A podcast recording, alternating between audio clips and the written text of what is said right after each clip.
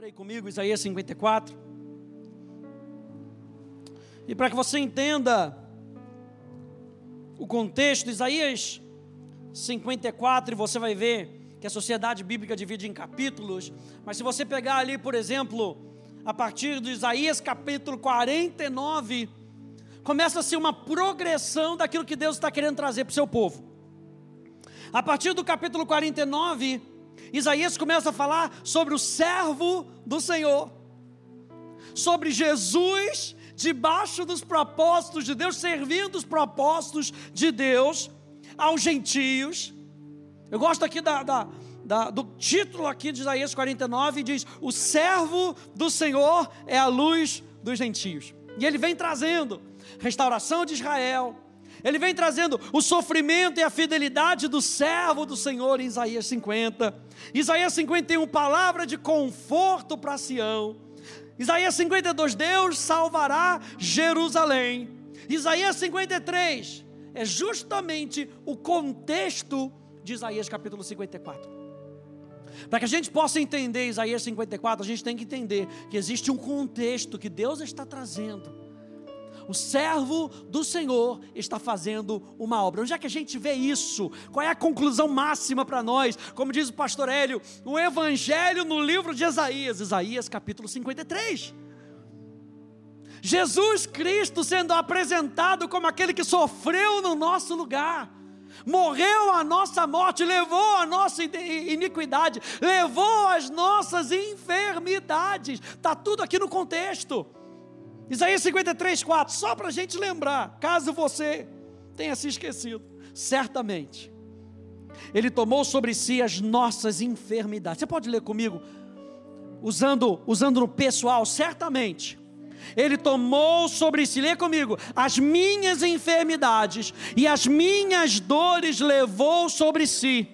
E eu o considerava como aflito, ferido de Deus e oprimido. Verso 5: Mas ele foi traspassado por causa das minhas transgressões e esmagado por causa das minhas iniquidades. O castigo que me traz a paz estava sobre ele, e pelas suas pisaduras, diga: Eu já fui sarado.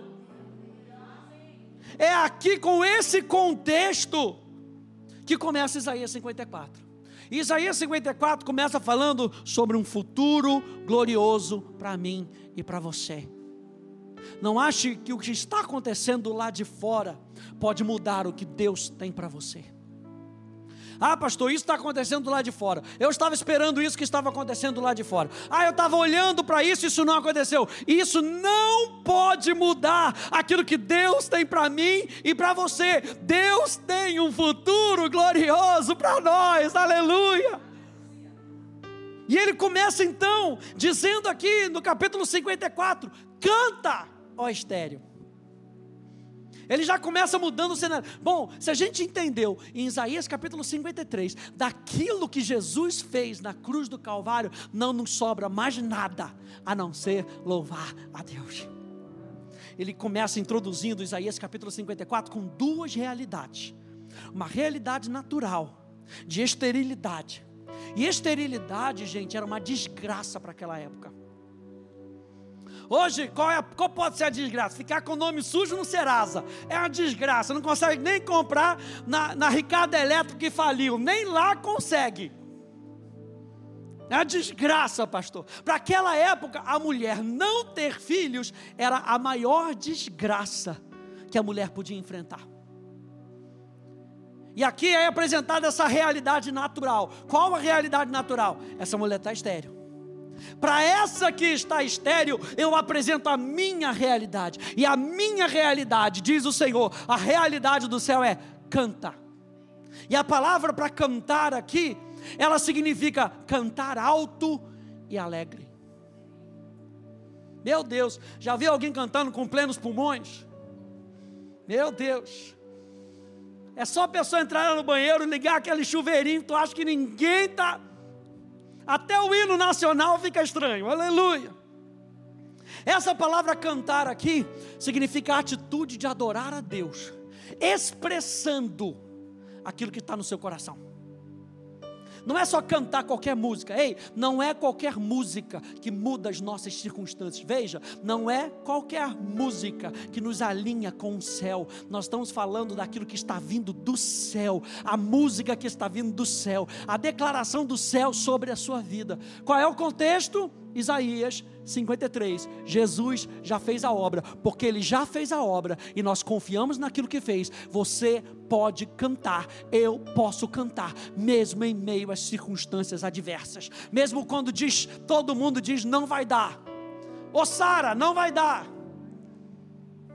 Ô Abraão, já não dá mais, 75, tá velhinho, não dá mais. A realidade do céu é canta. E canta, não canta baixo não.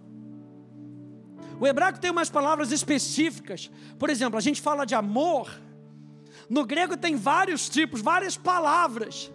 No hebraico existem várias palavras para adoração, para louvor. E essa é uma palavra muito específica.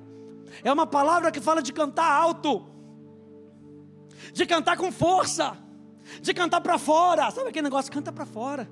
Fala, mas não estou te ouvindo. Fala, canta, ó estéreo.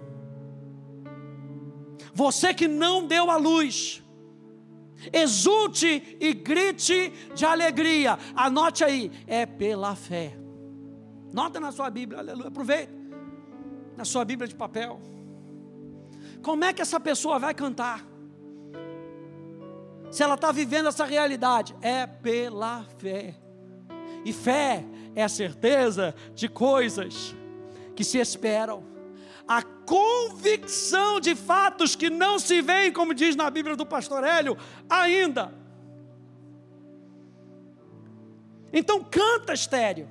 Você que não deu a luz, exulta e grita de alegria. Você que nunca sentiu dores de parto, porque os filhos da mulher solitária são mais numerosos do que os filhos da casada, diz o Senhor. Olha só como é que diz aqui na Bíblia a mensagem diz assim, eu achei, achei interessante.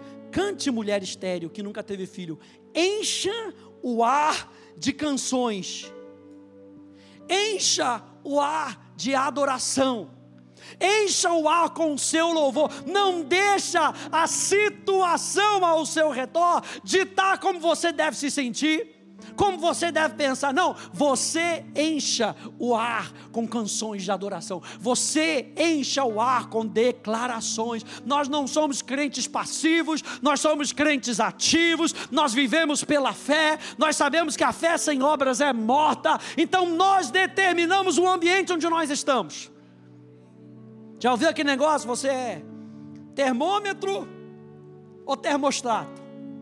Porque o termômetro mede a temperatura. O termostato, muda a temperatura.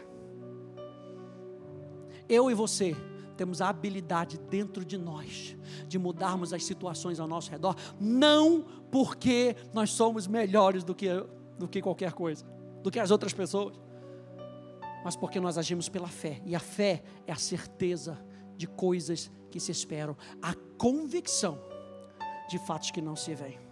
Verso 2. Qual é a atitude? Primeira atitude: encha o ambiente de adoração, encha o ambiente de música, encha o ambiente de louvor. Quando, eu, eu, acho interessante isso, porque quando você faz isso, você confronta a situação que está tá sendo apresentada para você. Ah, mas eu estou vendo isso, a estéreo. Por que, que a estéreo está cantando? Porque ela crê. E dessa maneira você desafia Assim como Davi desafiou o gigante. Enquanto o gigante, olha só que interessante, que o gigante vem 40 dias desafiando Israel. 40 dias desafiando Israel. Israel estava lá acolhido, porque Saul estava acolhido. Então, se o líder está acolhido, todo o povo ficou acolhido. Mas de repente, vem um menino. E o menino que tinha relacionamento com Deus. E ele se levanta e ele fala: Quem é esse incircunciso? Quem é esse? E você acha que Golias, quem é você para falar assim para mim? Está me chamando de cachorro? Ou seja, Davi não fica amuado. Davi responde à altura às afrontas do, do, do Golias.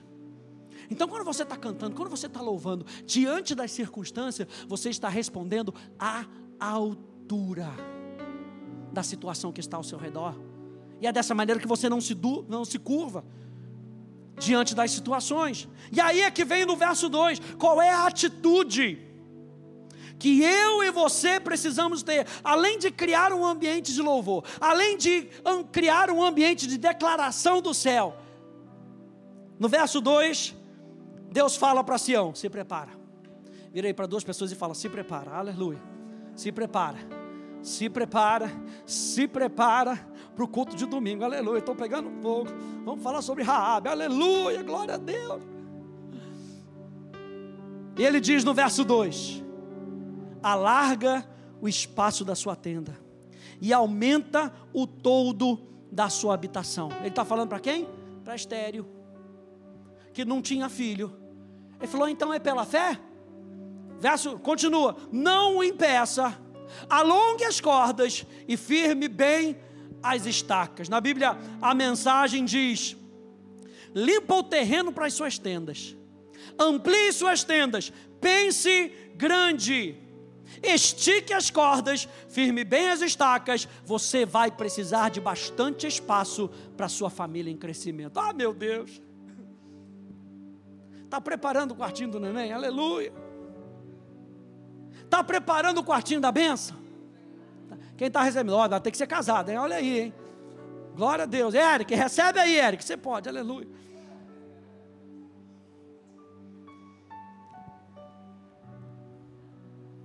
Eu acho interessante quando fala aqui, alargue o espaço da sua tenda e aumenta, alarga e aumenta. Cria mais espaço para aquilo que Deus está falando. A pode estar falando aqui da gente estudar mais, que a gente comprou um, um, curso muito legal sobre história da igreja, muito maravilhoso. Vamos ampliar. Vamos ampliar um conhecimento, vamos ampliar o desejo por mais de Deus. Amplia, aumenta, alarga. Por isso que a gente faz. Fala, vem fazer atos, alarga. Alarga o espaço da sua tenda. Pensa grande. Aumenta o todo da sua habitação. Não o impeça. E eu expliquei aqui domingo passado que essa expressão não o impeça é não retenha e não poupe recursos. Se Deus está falando, no caso aqui, em Isaías 54, que essa mulher teria mais filhos, teria filhos, que a família aumentaria, ele falou, então ele está falando, para sua família aumentar, aumenta o todo, aumenta a casa, o que, que Deus tem colocado no seu coração que vai requerer com que você não retenha nem poupe recursos, nem poupe tempo?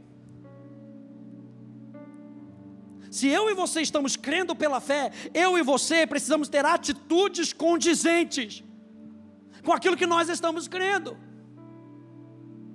Não dá para a gente ficar nutrindo pensamentos que vão nos levar para trás, que vão nos levar para o Egito. Não, eu quero pensamentos que vão me levar para frente, que vão me levar para o alvo. Eu preciso de pessoas que vão me ajudar a chegar no alvo. Então, não poupe, não retenha, não impeça aquilo que Deus vai fazer em você e através de você em 2023. E Ele está falando, alarga. Meu Deus, alarga e para alargar, gente, tem que investir, Danilo. Tem que investir. Você está aqui numa quarta-feira, é porque a gente está investindo. Precisamos investir. Eu ouvi outro dia um, um, um, pastor falando que a moeda de economia do céu é tempo. Quanto mais tempo você dá, mais você recebe. Quem está comigo? Quanto mais tempo você dá, mais você recebe. Então invista não retenha. Ele diz: alargue, alongue as cordas e firma bem as estacas. E eu fiquei pensando sobre isso. Existe algo que a gente tem que fazer, gente, como um suporte proporcional. Quanto mais amplo for aquilo que Deus estiver falando com você, mais firme as estacas devem ser. Quanto mais amplo for o sonho, Quanto mais amplo for a chamada, mais firme as estacas tem que ser. Verso 3: Porque você se expandirá para a direita e para a esquerda, a sua posteridade possuirá as nações e fará com que se povoem as cidades arrasadas. Ele está falando que aquilo que eu vou fazer através de você, você vai conquistar para o meu reino. E não só isso, as cidades arrasadas agora vão ser populadas. Eu vou trazer vida onde não tem mais vida. Aquilo que Deus coloca para você em 2023, a gente está falando sobre nós termos a manifestação abundante de Deus. Aquilo que Deus vai fazer no sonho que Deus colocou no seu coração, vai popular cidades devastadas, arruinadas, vai trazer vida onde há caos, porque é isso que o sonho de Deus faz no nosso coração. Ele transforma caos em jardim. Ele transforma lugares desolados em lugares habitáveis.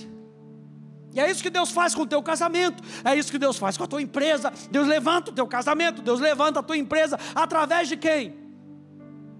Através daquela que canta, através daquele que crê, através daquele que adora, através daquele que acredita na promessa, através daquele que se prepara. Eu e você em 2023 vamos nos preparar mais tem coisa boa vindo, aleluia. Eu não sei se você percebe no teu espírito, mas no nosso espírito nós percebemos: tem coisa boa vindo.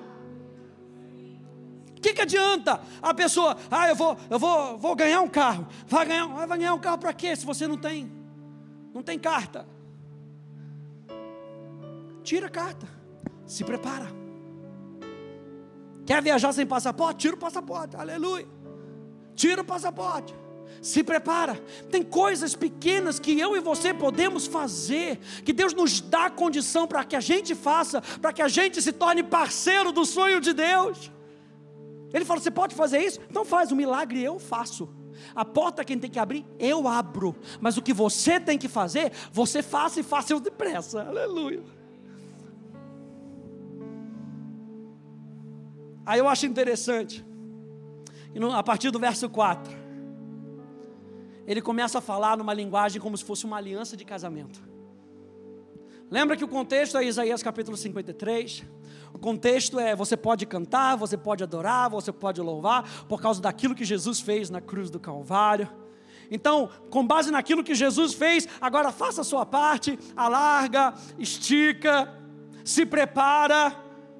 Só que no verso 4, a partir do verso 4, eu acho interessante que Deus vem se apresentando para Israel de uma maneira um pouquinho diferente. E ele fala: com base nisso, com base em tudo aquilo que você tem que fazer, porque às vezes dá medo, dá ou não dá, gente? Deus coloca um sonho no teu coração, você olha para aquilo e você fala: como? Lembra de Maria? O anjo vira para Maria, o anjo apareceu para você? O anjo apareceu para Maria e falou: que tal você ser a mãe do Salvador? Aí ela vira e fala: como? ainda não conheci o meu marido, ainda não tive relação com o meu marido, como? E o anjo fala: Não se preocupa, não. Descerá sobre ti o Espírito Santo, e o poder do Altíssimo te envolverá. Você lembra que o anjo apareceu para Zacarias? Qual foi a, a diferença? A diferença é que Maria, por mais que ela tivesse dúvida, ela estava pronta para aceitar. Zacarias estava colocando um impedimento. E aí Zacarias tem que ficar mudo. Até a concretização da promessa. E Maria não. Maria de coração aberto. Ela diz: Seja feita, segunda a tua palavra, a tua vontade. Aqui em Isaías 54, ele então começa dizendo: Não tenha medo. Você que vai cantar, mesmo sendo estéreo, confiando na promessa daquilo que Deus falou, não tenha medo, porque você não será envergonhado. Não sei se você crê nisso nessa noite, mas é, é aquela confiança de que eu vou botar o pé e eu vou andar sobre as águas, e eu não vou ser envergonhado, porque eu tenho uma palavra de Deus, eu tenho algo que Deus colocou no meu coração. Não tenha medo. Ele fala: não tenha vergonha, porque você não será, não sofrerá humilhação. Ele está fazendo aqui uma aliança de casamento, a partir do verso 4. Ele diz: Você se esquecerá da vergonha da sua mocidade. É como se Israel tivesse aquele passado, e aquele passado estivesse acusando, acusando Israel, e Deus está falando, você se esquecerá, não é que vai sumir da mente dela, é que quando você olhar para trás, lembra que a base é Isaías 53. Quando você olhar para trás, aquilo não vai ser mais pesado. Por quê? Porque Jesus Cristo já levou sobre si cada uma das nossas enfermidades, a nossa iniquidade. Você olha para trás e quando você olha para trás, você fala: foi um erro, eu já me arrependi, já entreguei minha vida para Jesus. Eu vou para cima, eu vou para frente você não mais se lembrará, você não, você se esquecerá da vergonha da sua mocidade e não mais se lembrará da desgraça da sua viuvez. Verso 5. Porque o seu criador é o seu marido. Tudo isso para que você entenda. Ele está falando para quem? Para estéreo. O seu criador vai ser o seu marido. O Senhor dos exércitos é o seu nome. O Santo de Israel é o seu redentor. Ele é chamado o Deus de toda a terra. Ele é o seu criador. Se ele é o seu criador, o que, é impossível para ele? Meu Deus, tudo para a gente pensar. Canta estéreo, canta estéreo, louva, alarga, porque o seu marido é o Criador. Se Ele é o Criador dos céus e da terra, com uma palavra Ele criou o universo. O que, é impossível para Ele? Isso aqui é só para lembrar Israel. Israel, se ele é o seu criador, e o seu criador é o seu marido, e o seu marido tem responsabilidade sobre a sua vida, o que, que é impossível para ele? Ele te ama, então Ele vai te dar tudo aquilo que você precisa. Aí que a gente lembra de Pedro, que Ele nos deu todas as coisas concernentes à vida e à piedade. Ele nos deu tudo aquilo que nós precisamos. Ele é o seu marido. Ele está falando aqui, nosso contrato de casamento, na nossa aliança de casamento, eu cuido de você. E ele fala: qual é o nome dele? Qual é o nome do maridão? O Senhor dos Exércitos. Isso quer dizer que ele vai à frente e ele luta as suas batalhas.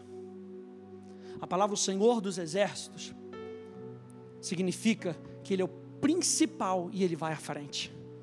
A gente, eu gosto de ver filmes às vezes de guerra e você vê que determinados generais ficam lá atrás. Manda os caras para frente e ele fica lá atrás. A expressão o Senhor dos Exércitos significa que ele vai na frente. O seu marido, que é o Criador, que para ele não há impossíveis, ele vai na frente. E ele luta as suas batalhas. A Bíblia diz que ele é o santo de Israel, o seu redentor. E isso lembra Israel, que é, Israel foi comprada e separada para um propósito. Está tudo aqui no contrato de casamento. No contrato de casamento, o Criador é o marido. Não há impossíveis. O nome dele é Senhor dos Exércitos. Ele vai na frente, ele luta, ele garante. Ele é o santo que é o redentor. O redentor é aquele que compra de volta. Ele está falando, Israel, eu comprei você de volta e não deixei você de uma, qualquer maneira. Eu te santifiquei, eu te separei para um propósito. Por isso você pode cantar, por isso você pode celebrar porque eu te separei para um propósito. E ele termina esse versículo dizendo: Ele é chamado o Deus de toda a terra, ou seja, Ele governa. Ele governa. Ele é o Deus de toda a terra, nada foge dos seus olhos. Ele é o Deus de toda a terra, Ele sabe o que você está passando, nada foge dos olhos de Deus. Por isso você pode cantar, mesmo em meio à crise, mesmo em meio à tempestade, você pode clamar, você pode cantar, você pode se alegrar. Verso 6. Porque o Senhor chamou você, como se chama a mulher abandonada, de espírito abatido, como se chama mulher da mocidade que havia sido repudiada, diz o seu Deus, verso 7. Por um breve momento abandonei você. Aqui ele está fazendo referência ao cativeiro na Babilônia. E não foi Deus que abandonou o povo. Se a gente entende um pouco do estilo literário, você entende, você olha o contexto da história da Bíblia, você vê que não foi Deus que abandonou o povo. Foi o povo que abandonou Deus por causa do seu pecado. Mas o povo se sentia abandonado. Mas ele fala: com grande misericórdia tornarei a acolhê-la no ímpeto de indignação, por causa da justiça de Deus, escondi de você a minha face por um momento, mas com misericórdia eterna me compadeço de você, diz o Senhor, o seu redentor. Verso 9. Porque isso é para mim como as águas de Noé. Como jurei que as águas de Noé não mais inundariam a terra, assim jurei que não mais ficaria irado com você, nem a repreenderia. Mesmo os montes mesmo que os montes se retirem e as colinas sejam removidas, a minha misericórdia não se afastará de você, e a minha aliança de paz não será removida, diz o Senhor, que se compadece de você. A palavra compadecer aqui, no finalzinho do verso, olha só o que ela significa: um amor profundo de uma mãe que carrega o seu filho no útero. Não é só um amor de uma mãe por um filho, é um amor de uma mãe por um filho que é carregado no útero, ou seja, ele é desejado, ele é querido, ele é protegido. É assim que Deus nos carrega nele, desejado, protegido. E Ele está falando, é dessa maneira com que eu me compadeço de você. É dessa maneira que eu te amo. É dessa maneira que a minha misericórdia, a palavra misericórdia recebe, a minha aliança, o meu amor leal se manifesta na sua vida, Israel.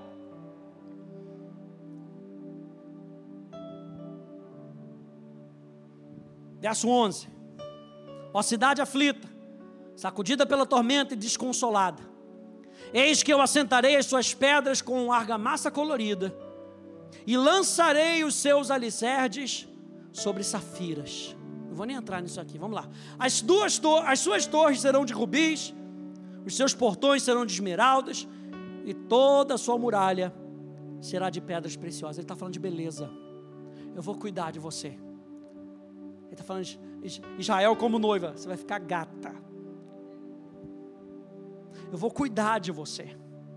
Você não vai andar de qualquer maneira para me representar. Eu vou cuidar de você. Eu vou te cobrir de pedras preciosas para que as pessoas vejam a minha glória. Que, que Deus está fazendo comigo e com você? Ele está nos transformando para que a glória dele seja vista através de mim e de você. Não é só um amor que cuida de nós no útero. Não, ele está falando, eu vou cuidar de você a vida inteira e eu vou encher você de beleza. Meu Deus. Verso 13: Todos os seus filhos. Ele está falando ainda da estéreo.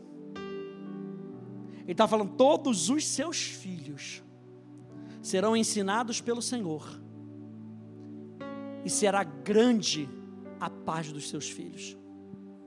Você será estabelecido em justiça Ficará longe da opressão, porque não temerá.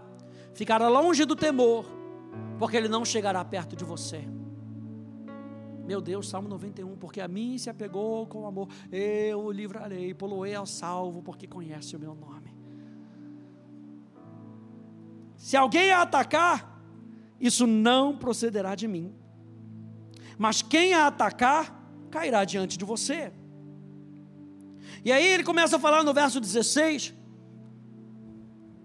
sobre duas figuras aqui do ferreiro e do destruidor, que fala dos instrumentos de julgamento, fazendo ainda referência à Babilônia como um instrumento de julgamento. Olha, vocês quiseram andar fora dos meus caminhos, a Babilônia foi usada como instrumento de julgamento. E ele fala então aqui do ferreiro. Eis que criei o ferreiro que assopra as, bra as brasas no fogo e que produz a arma para o seu devido fim. Está falando um instrumento de julgamento. Eu criei também o destruidor para trazer a ruína. O que, que é isso? É um instrumento de julgamento. Mas veja o verso 17. Ele está falando, para você o negócio é diferente. Esse instrumento de julgamento é para quem anda afastado do Senhor. Mas para você, nenhuma arma forjada contra você prosperará. No verso 16, ele fala do ferreiro que faz a arma. Ele fala daquele, do destruidor, que usa a arma. Mas contra você, nenhuma arma forjada prosperará. E você condenará toda língua que quiser acusá-lo em juízo. Essa é a herança dos servos. Eu acho, eu acho legal isso aqui, porque lembra que a gente começou falando de Isaías 49. Isaías 49 vem trazendo 49, 50, 51, 52, 53. 54 fala do servo do Senhor. E ele termina, Isaías 54, falando da herança dos servos. Ele está falando aquilo o que Jesus é para cumprir o propósito divino do Pai nessa terra, agora está sendo multiplicado em mim e em você. O seu futuro é glorioso para que a terra conheça a vontade de Deus. Essa é a herança dos servos do Senhor. E a sua justiça que procede de mim, diz o Senhor. E aí, quando a gente entra no capítulo 55, esse capítulo 55 é maravilhoso. Lembra que o contexto? O servo do Senhor, Isaías 53, tudo foi feito na cruz do Calvário. Agora acredita naquilo que foi feito na cruz do Calvário. Se você acredita, você canta. Se você acredita, você louva. Se você acredita, você estica porque ele é o seu marido. Você acredita porque ele é o seu marido. Você não vai acreditar no seu marido? Ele é o seu marido, é o seu criador, o Senhor dos exércitos, o Santo e o Redentor, o Deus de toda a terra. E quando entra no capítulo 55, ele diz: Vem, vem, vem a mim, vem, todos que têm sede, venham a mim, é um convite. Ele termina essa parte onde ele fala sobre o servo do Senhor, ele faz o convite. O servo do Senhor faz um convite. Venham, compram e comam, sim, venham e comprem, sem dinheiro e sem preço, vinho e leite. Por que, que vocês gastam dinheiro naquilo que não é pão? E o suor naquilo que não satisfaz? Ouçam com atenção o que eu digo. Comam um que é bom e vocês irão saborear comidas deliciosas. Deem ouvidos e venham a mim. Escutem e vocês viverão, porque farei uma aliança eterna com vocês, que consiste nas fiéis misericórdias prometidas a Davi. Eis que eu fiz dele uma testemunha aos povos um príncipe governador dos povos. Eis que você chamará uma nação que você não conhece, uma nação que nunca o conheceu, virá correndo para junto de você por causa do Senhor, o seu Deus, e do Santo de Israel, porque este o glorificou. Verso 6: Busquem o Senhor, enquanto ele pode ser encontrado. Invoquem-no, e a palavra invocar aqui é uma palavra genérica para adoração. Invoquem-no, adorem-o enquanto ele está perto. Que o ímpio abandone o seu caminho e o homem mau os seus pensamentos. Converta-se ao Senhor, que ele se compadecerá. Aquele mesmo compadecer. Se o ímpio se voltar, Deus pega o ímpio, transforma o ímpio e trata como se fosse um filho no seu ventre, protegendo, cuidando, dando um destino preparando todas as coisas. Você lembra que para botar Adão no jardim, ele prepara um jardim todo prontinho para Adão. E é isso que Deus faz comigo com você. É por isso que ele fala: canta, louva, dança. Porque se você já sabe o final, por que você vai sofrer com a caminhada? Não, se você já sabe o final, celebre. E é isso que ele está falando com Estéreo, celebre.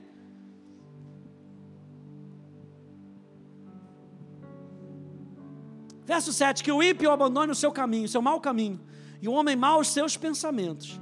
Converta-se ao Senhor, que se compadecerá dele, e volte-se para o nosso Deus, porque é rico em perdoar. Porque os meus pensamentos não são os pensamentos de vocês, e os caminhos de vocês não são os meus caminhos, diz o Senhor.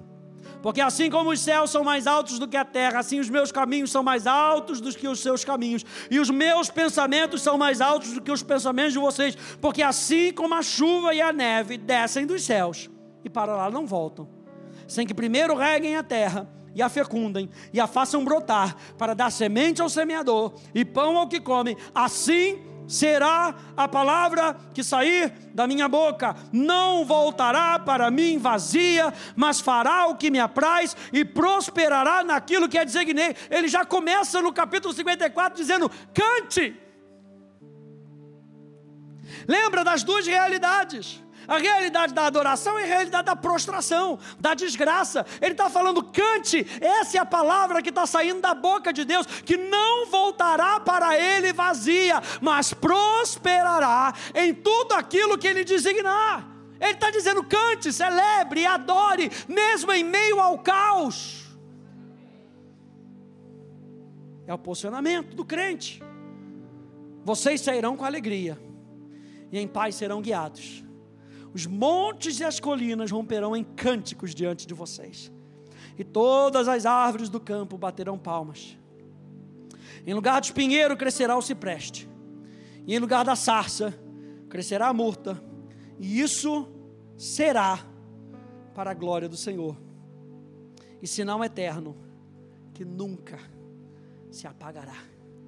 Ele está falando: o filho da estéreo vai ser maior, e todo mundo vai ficar sabendo isso será para a glória de Deus. Deus tem um futuro glorioso para você. Nosso 2023 vai ser um futuro glorioso. Nós não vamos viver à mercê do que acontece no mundo. Nós ficamos debaixo da vontade de Deus. É por isso que nós podemos cantar e dançar. A preocupação tenta bater, mas mais forte no nosso coração deve bater a palavra de Deus, dizendo: A minha palavra vai prosperar na sua vida. A minha palavra vai cumprir aquilo que eu coloco no seu coração. Você acredita nisso? Você acredita que 2023 vai ser um ano glorioso, cheio da manifestação abundante de Deus, ah, cheio da manifestação abundante da palavra de Deus, da vontade de Deus, da presença de Deus, como nós vimos no domingo, da proteção de Deus, da provisão de Deus, da promessa de Deus, abundância. Abundância. Fique de pé, por favor.